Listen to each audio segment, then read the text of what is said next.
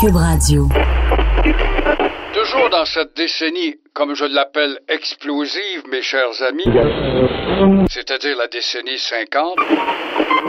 En 1953, grâce à l'équipe de la bonne chanson canadienne, voyez-vous, sous la direction de l'abbé Gadebois, CJMS entre en onde le 23 avril 54.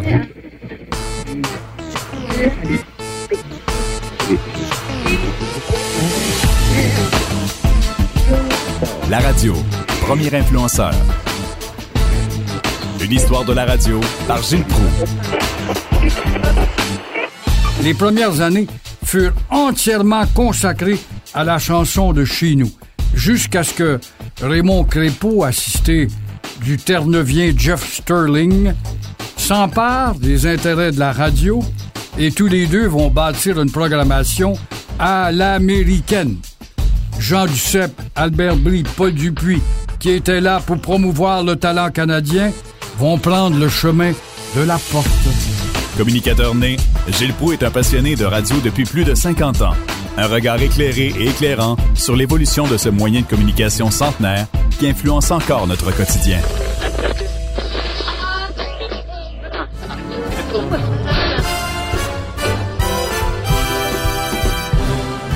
Oh, là, on fait du grand bruit, ça va être le poste de la chanson canadienne. Et on va contrecarrer l'influence américaine, notamment CKVL et dans les stations anglaises. Il n'y a que CKC qui se tient avec un certain standing, si vous voulez. Alors, euh, on va donc engager des gros noms, comme Jean Duceppe pour animer le matin, comme Paul Dupuis, entre autres, comme Émile Genet un peu plus tard, on cherche des gros noms pour accaparer l'auditoire et dire on va aller à l'antenne du 1280. Plus tard, Sterling devait devenir propriétaire de CKGM en quittant CGMS, donc va créer un autre concurrent qui veut dire Canadian Kilosicle, Greater Montreal, une radio qui va tremper dans la politique, voire fanatique, avec certains animateurs. Novembre 1955, ça fait pas longtemps que le poste est né, comme vous le voyez. L'abbé Gadebois, le promoteur de la chanson française ou canadienne, cède son poste. CJMS est à ce moment-là au bord de la faillite. Ses studios sont situés boulevard René Lévesque, qui s'appelait Dorchester, tout près de la rue de l'Hôtel de Ville. Voilà que ces studios accueillent un jeune Français qui offre gratuitement ses services pour animer une émission de nuit. Pendant son mois d'essai, moyennant 10 dollars, ce jeune Français va relancer le 1280, c'est comme ça qu'on l'appelait, ce poste CJMS. Mais comment s'est arrivé tout cela? Une anecdote.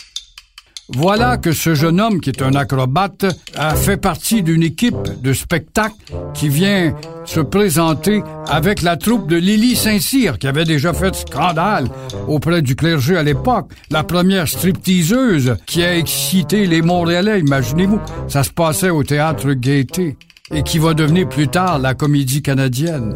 Alors notre jeune acrobate français rencontre André Ruffiange, qui est directeur du poste CGMS en faillite. Ruffiange s'est fait connaître comme scripteur, comme columniste plus tard au Journal de Montréal et va participer à toutes sortes de productions radiophoniques et télévisuelles.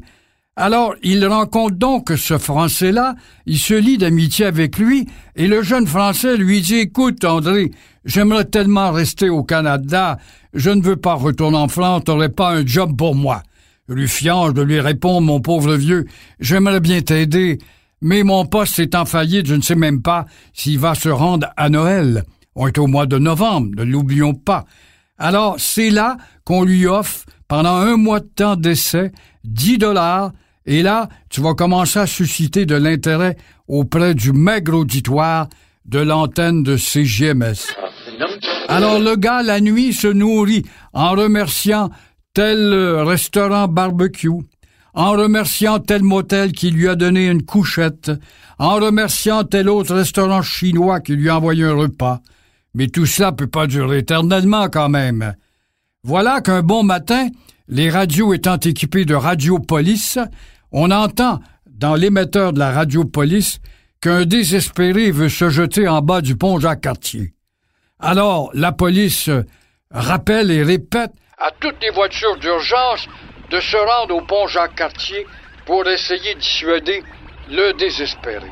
Notre homme français en question demande au reporter de l'accompagner pour aller au pont Jacques-Cartier. Une fois rendu sur les lieux, il dit au policier, voulez-vous que je monte là-haut sa structure? Je suis un acrobate, un funambule de métier. La police accepte, imaginez-vous.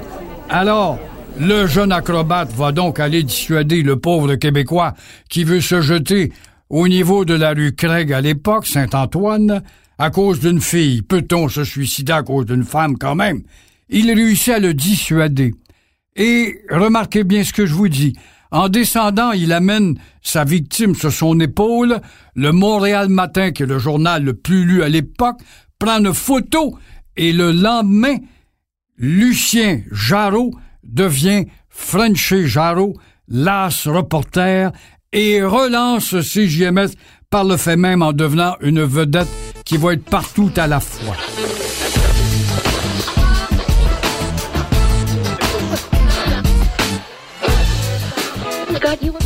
Alors vous voyez comment une anecdote peut démarrer parfois une entreprise ou un mouvement quelconque. CJMS démarre en trombe grâce à Lucien Frenchy Jarreau. Un autre jeune homme qui va venir, lui, américaniser à outrance CJMS, c'est un animateur d'un talent fou fantaisiste qui avait d'abord contribué au début des années 60 à accentuer justement l'américanisation de CGMS, Michel Desrochers. Au phénomène euh, Jarreau et Desrochers, il faut rajouter les noms de Serge Belair, qui deviennent personnalités très connues grâce à la télé plus tard, et Émile Genet. Sans eux, CGMS aurait été éliminé. Mais CGMS disparaîtra quand même avec le temps et la progression des technologies.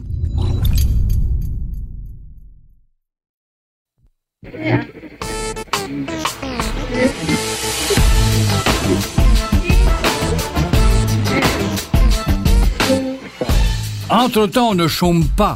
On multiplie des postes de radio un peu partout. Arrive sur la rive sud un poste qui s'identifie comme étant CHRS. Pourquoi RS pour Radio Soleil? Pourquoi Radio Soleil? C'est simple. C'est que le Canada, négociant des ententes internationales avec les États-Unis sur la distribution des ondes, il y avait un puissant poste de radio au même signal au cadran que CHRS, une radio de Pittsburgh, qui dardait ses ondes sur Montréal la nuit. Alors voilà que ça agaçait évidemment les Américains qui vont donc négocier et ils vont l'emporter, la force étant là, sur CHRS pour qu'elle taise ses ondes justement et les allume au lever du soleil pour les taire au coucher du soleil. L'hiver, ça voulait dire qu'à 4h30 au mois de décembre, CHRS devait se taire. CHRS est une station de Saint-Jean-sur-Richelieu. Mais c'est original, elle établit ses studios à Jacques-Cartier-Longueuil, une ville fusionnée depuis ce temps-là, boulevard Tachereau.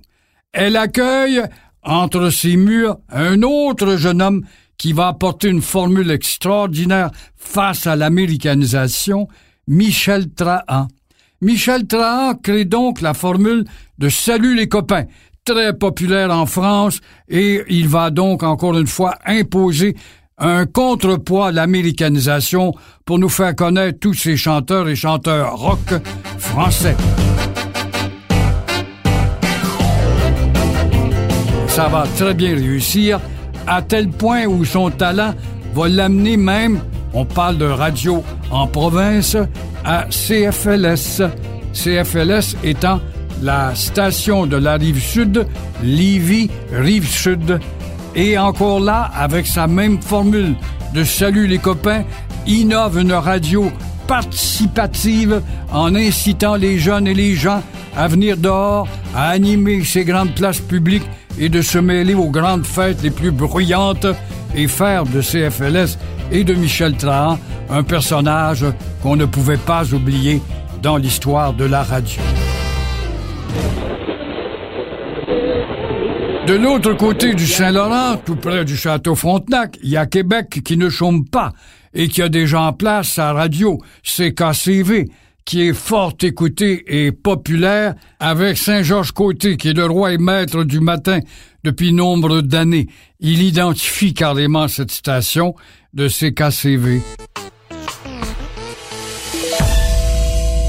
Parallèlement, pas loin, rue Saint-Jean, on voit la station CHRC qui est là depuis fort longtemps et un dénommé Roch Prou est un des gros noms, un pilier avec André Prou, son propre frère, et plus tard un autre Prou va apparaître qui n'a pas de lien de parenté, qui arrive de Matane de CKBL, Jacques Prou. Et Jacques Prou va réussir, avant de devenir une vedette à Montréal, à battre Saint-Georges-Côté, qui était indélogeable en termes de popularité dans les cotes d'écoute. Toujours dans la vieille capitale, vous voyez que la radio fourmille, c'est JLR, une petite station aussi qui va accueillir un dénommé Roger Drolet, qui va être le premier avant Texte le Corps et avant même Yvan Ducharme à CJMS à introduire les insolences d'un téléphone, à jouer des tours à un ou à l'autre et finalement accaparer un auditoire fort intéressant à l'enseigne de l'humour. Celui-ci finira plus tard à CKVL encore une fois comme l'un des animateurs les plus écoutés de la nuit, car on néglige beaucoup la radio de nuit.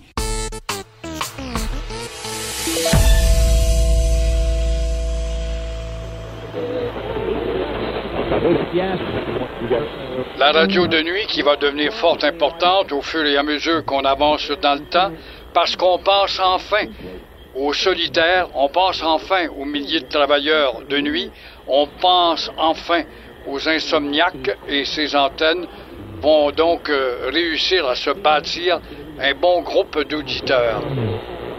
Qui parlent peu et qui aura quand même ses bulletins de nouvelles d'heure en heure jusqu'aux petites heures du matin. Cette décennie 50 très agitée au chapitre de la politique conserve quand même ses habitudes en réalisant, notamment en 56, Maurice Duplessis. Mais on sent vers la fin de la décennie un essoufflement de bien des choses, dont la politique.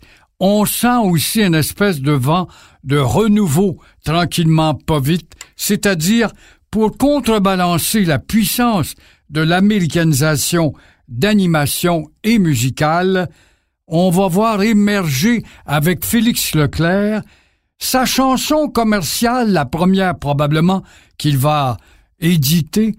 Attends-moi, petit gars, tu vas tomber si je suis pas là. Et cette chanson fort populaire tourne à CGMS chez la très américanisante CGMS parce qu'elle accroche parce qu'elle est facile à retenir et à interpréter. Et Félix Leclerc, en cette fin de décennie 50, ouvre-t-il la voie à la poésie, au chansonnier Claude Gauthier arrivera à la toute fin également avec son fameux Je suis de nationalité canadienne-française, le grand six pieds, voulez-vous pas m'emmerder avec vos mesures à l'anglaise? Voilà que un souffle nouveau prend de l'ampleur et la flamme va donc exploser avec ce qu'on va appeler la révolution tranquille et le rôle de la radio là-dedans. Nous allons donc entrer dans une période des plus agitées journalistiquement parlant qui s'inscrit bien avec cette révolution et du slogan de Jean Lesage, il est temps que ça change. C'était La Radio, premier influenceur par Gilles Proux. Enregistrement Antoine Lamar dans l'environnement spkr.studio. Contenu historique Gilles Proux. Montage et réalisation Fred Rioux. Production Cube Radio.